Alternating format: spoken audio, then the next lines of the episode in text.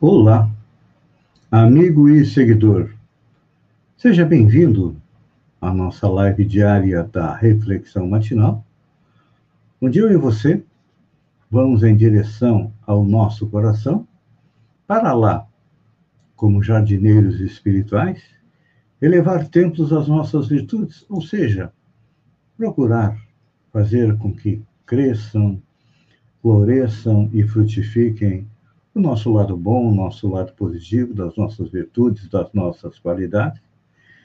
E, ao mesmo tempo, nós precisamos cavar masmorras aos nossos vícios, ou seja, procurar fazer com que eles, que são a base da nossa infelicidade, da nossa dor, do nosso sofrimento, sejam diminuídos até que um dia seja arrancado do nosso coração, porque é são eles a causa da nossa infelicidade. Vou dar um bom dia à prefeita de Sombrio, Gislaine Cunha, e, em nome dela, saudar todas as mulheres pela passagem do seu dia ontem.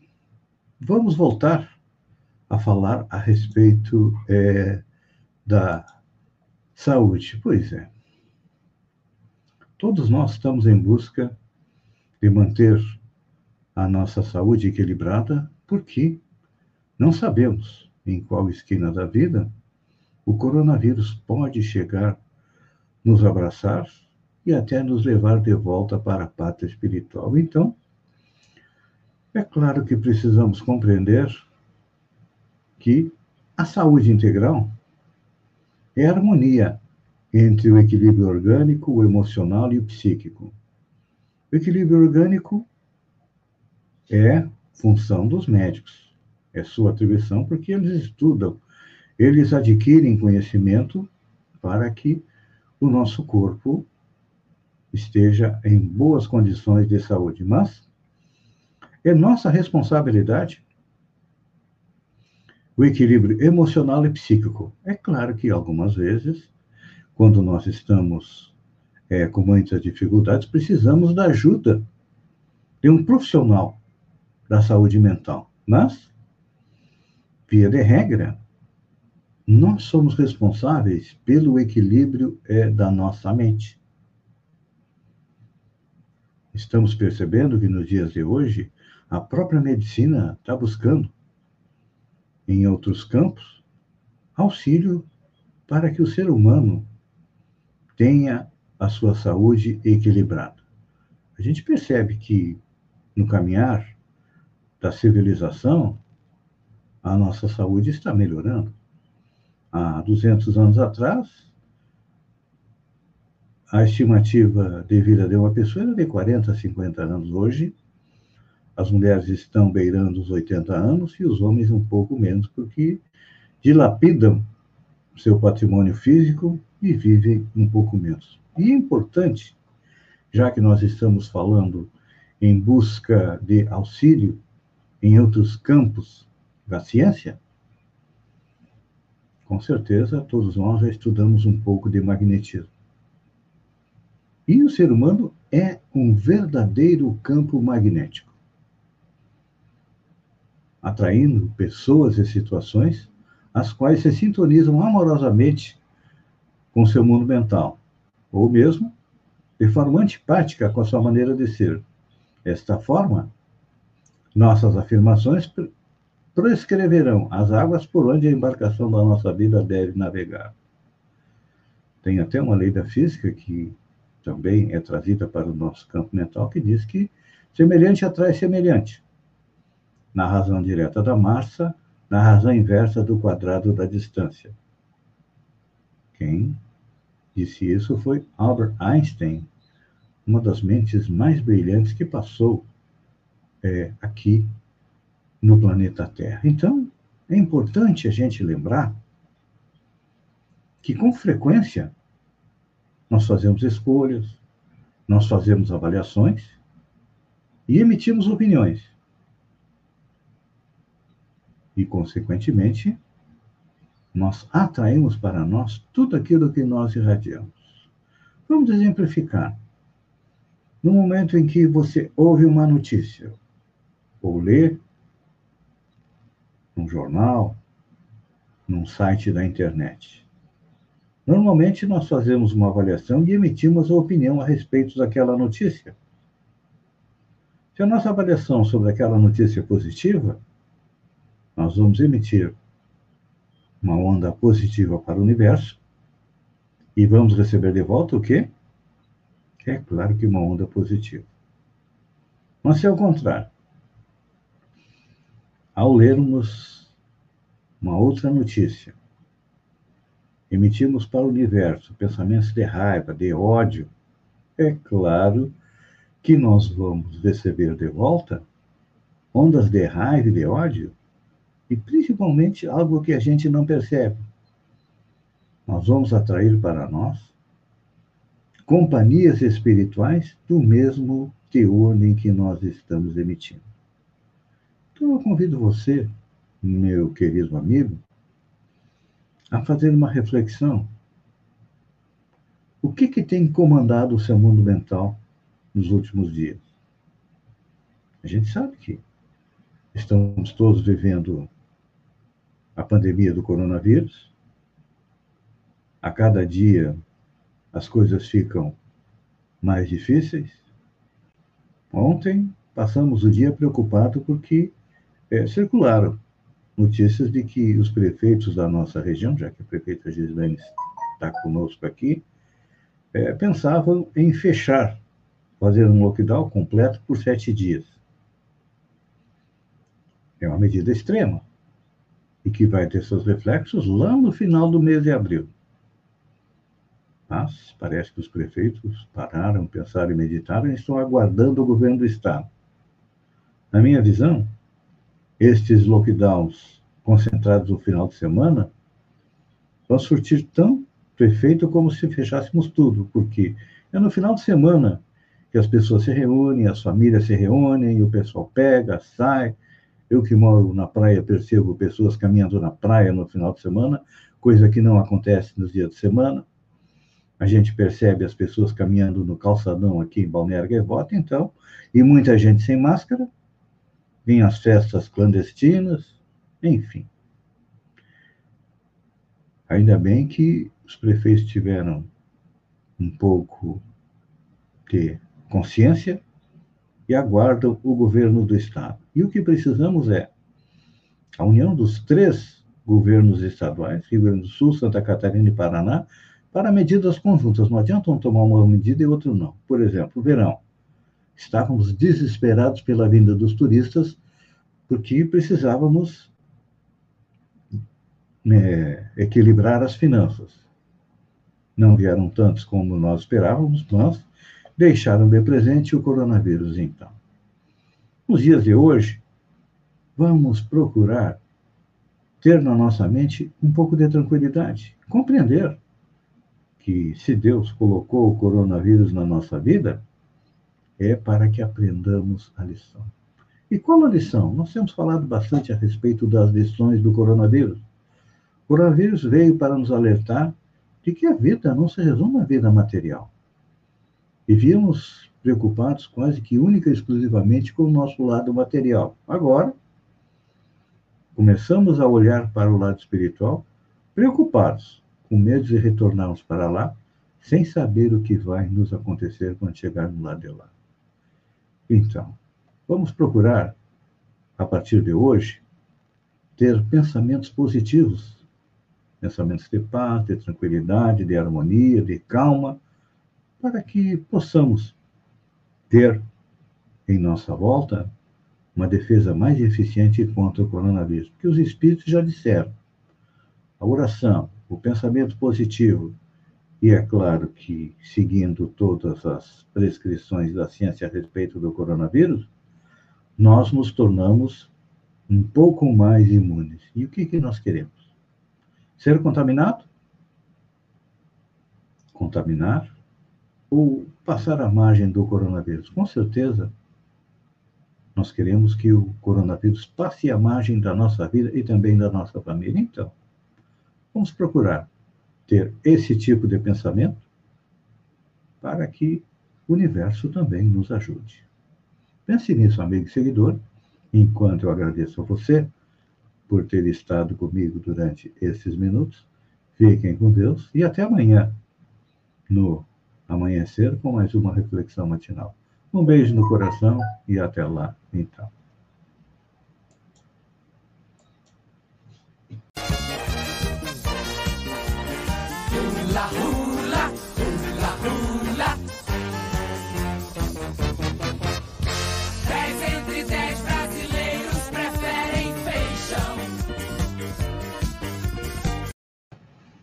Olá, amigo e seguidor. Seja bem-vindo à nossa live do Bom Dia com Feijão, onde eu e você navegamos pelo mundo da informação com as notícias do sul catarinense, de Santa Catarina, do Brasil e também do mundo. Começamos com notícias da nossa região. Ontem, Dia Internacional da Mulher, foi dia de homenagens o prefeito de Balneário Gaivota, Quequinha, esteve no posto de saúde, numa homenagem muito justa às mulheres que trabalham na Secretaria da Saúde e extensivo a todas as mulheres é, do Poder Público de Balneário Gaivota, porque elas estão fazendo a linha de frente contra o coronavírus. E vamos ouvir as palavras do prefeito é, Quequinha né, pelo, pelo respeito que nós temos tendo hoje pela população de Balneário Gaivota, né, principalmente nesse dia tão importante que é o Dia das Mulheres.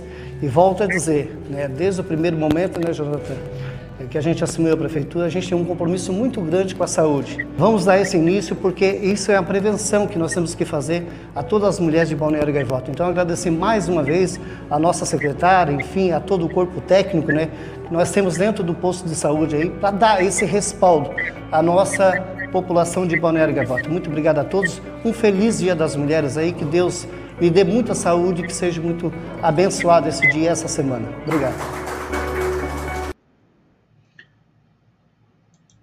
Também tivemos ontem a, uma homenagem feita pelo presidente da Câmara, o vereador Jean Albino, que também homenageou as mulheres pela passagem do seu dia. Vamos ouvir aí as palavras do presidente da Câmara de Vereadores de Sombrio, o vereador Jean Albino.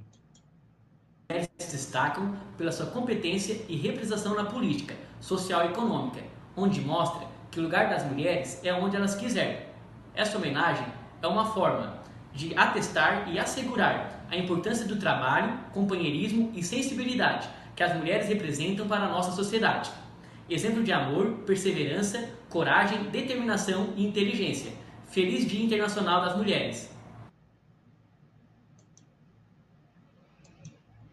Então, nós vimos as duas homenagens feitas pelo prefeito de Balneário Gaivota, o Quequinha, e pelo presidente da Câmara de Vereadores de Sombrio, o Jean Albini, e agora vamos com as notícias de Santa Catarina. Covid.